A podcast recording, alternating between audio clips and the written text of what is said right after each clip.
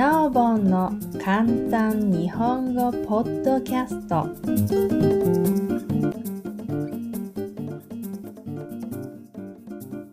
ハングリーであれ愚か者であれ。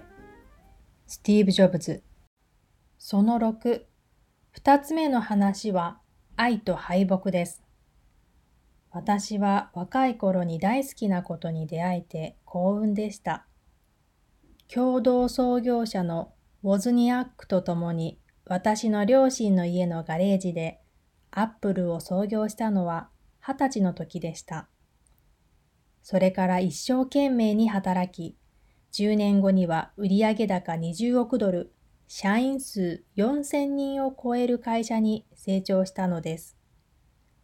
そして我々の最良の商品、マッキントッシュを発売したちょうど1年後、30歳になった時に、私は会社から解雇されたのです。自分で立ち上げた会社から首を言い渡されるなんて。実は会社が成長するのに合わせ、一緒に経営できる有能な人材を外部から招いたのです。最初の一年はうまくいっていたのですが、やがてお互いの将来展望に食い違いが出てきたのです。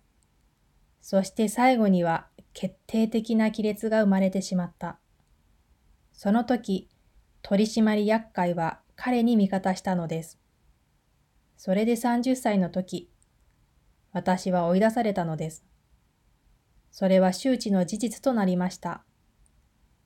私の人生をかけて築いたものが突然手中から消えてしまったのです。